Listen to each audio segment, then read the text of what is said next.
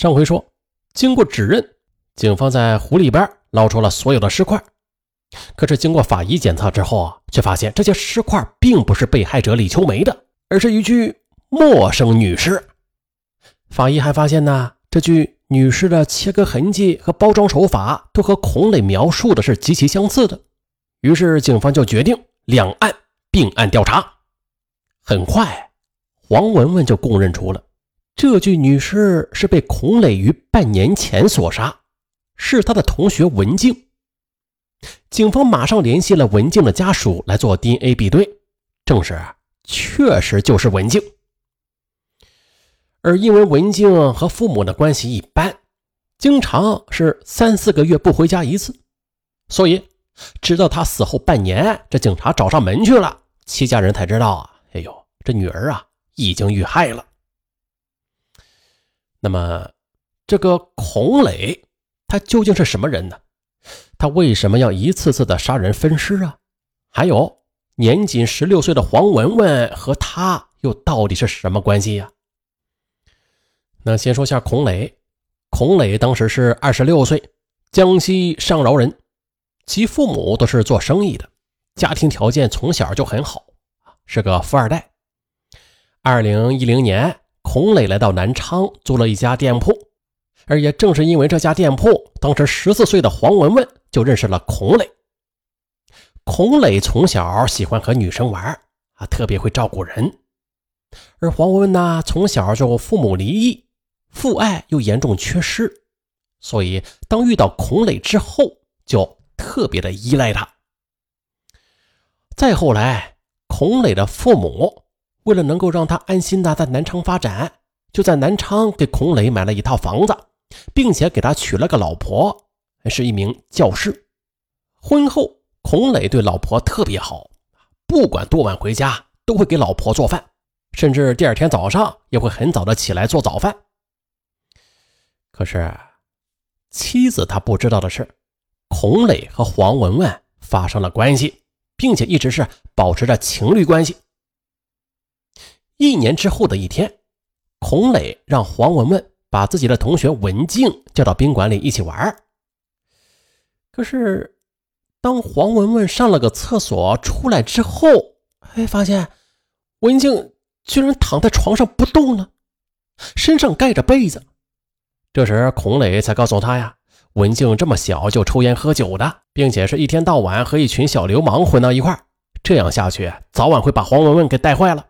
这种人留着也是个祸害，我呀就把他给掐死了。之后，他要求黄文文按照他的指示去准备工具，同时威胁说：“啊，现在两个人呢是绑在一条绳上的蚂蚱，不听话的话，谁也活不了。”于是啊，黄文文由于害怕呢，就只好按照他的要求去租来了电锯，并且其分尸后又将尸块扔到了湖里。这件事之后。黄文文除了依赖孔磊之外啊，还多了几分畏惧，于是就对他更加的言听计从了。至于李秋梅，其实她就是孔磊租店铺的房东。当时，孔磊是花了两万元作为租金和押金，租用了李秋梅的店铺，而孔磊却说啊，在二零一一年十月，这李秋梅打算毁约。于是啊，就把店铺又转租给了别人，但是押金和租金却一分都没有退给孔磊。于是孔磊便怀恨在心，一直在伺机报复。一直到二零一二年四月，孔磊发现这李秋梅的服装店贴着转租，他觉得机会来了，于是呢，便让黄文文出面，以租房为由，将李秋梅骗到了酒店八六零七房间之后，就。逼问其银行密码，在拿到密码之后，又将其杀死分尸。接着，具体的方法就和警方推论的一样了。不过，值得一提的是啊，孔磊在审讯中一直坚称自己有精神分裂。他说啊，我有多个身份，当我回家时，我是老公，我会呀用爱人的身份去全心全意的爱我的老婆，而我杀李秋梅的时候。否则用的是店铺老板的身份去杀的。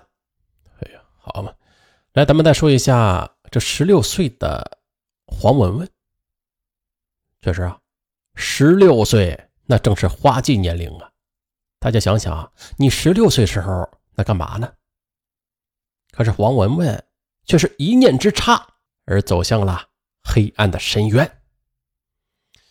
人们对南昌碎尸案感到震惊的同时，也无不为这个花季少女感到惋惜。一个刚刚初中毕业、尚未踏入社会的小女孩，她怎么就会做出如此荒唐的事啊？很小的时候，黄文文是幸福的，至少啊有一个完整的家庭。这十六年前呢，黄文文出生在南昌的一个幸福家庭里，爸爸是南昌的一名人民警察。他们一家三口过得那是其乐融融，和其他的小女孩一样，拥有着完整家庭的黄文文，她也同样拥有着父母的爱护。黄文文也是比较活泼可爱，非常讨人喜欢。他爸爸呀是一名警察，小的时候他经常去爸爸的警局里玩。而认识黄文文多年的一个朋友讲述了，朋友认识黄文文时啊。他的家庭其实已经破裂了，不过啊，黄文文在回忆小时候的时光，还是感到挺幸福的。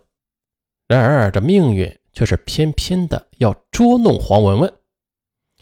还是他很小的时候，他幸福完整的家庭就被无情的剥夺了，他的父母就离了婚。他的朋友说，认识他的时候，他就一直是和妈妈相依为命。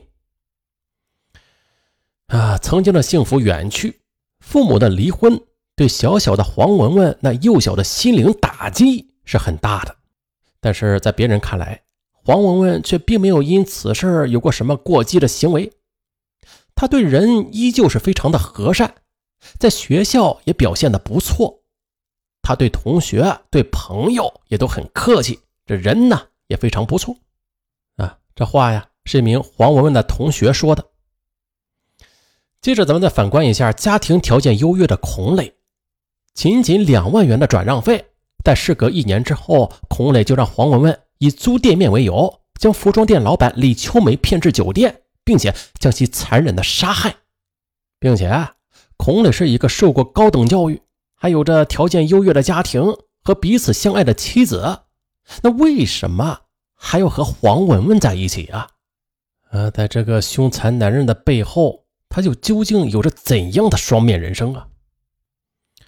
啊，在得知丈夫在外边有女朋友和杀人之后，孔磊的妻子很难接受这样的事实，因为在案发当天，孔磊给家人买好了早餐，吃了包子后才出的门。一面善良体贴，一面又极端残忍的漠视生命，确实，孔磊他怎么会有差异如此之大的两面性啊？刚才就说过了，他是出生在一个富裕的家庭的，也许是因为父母忙于自己的事业吧。这年幼时代的孔磊虽然过着是衣食无忧的生活，但是他的心却是十分的空虚，在学校呢也表现得很不友好。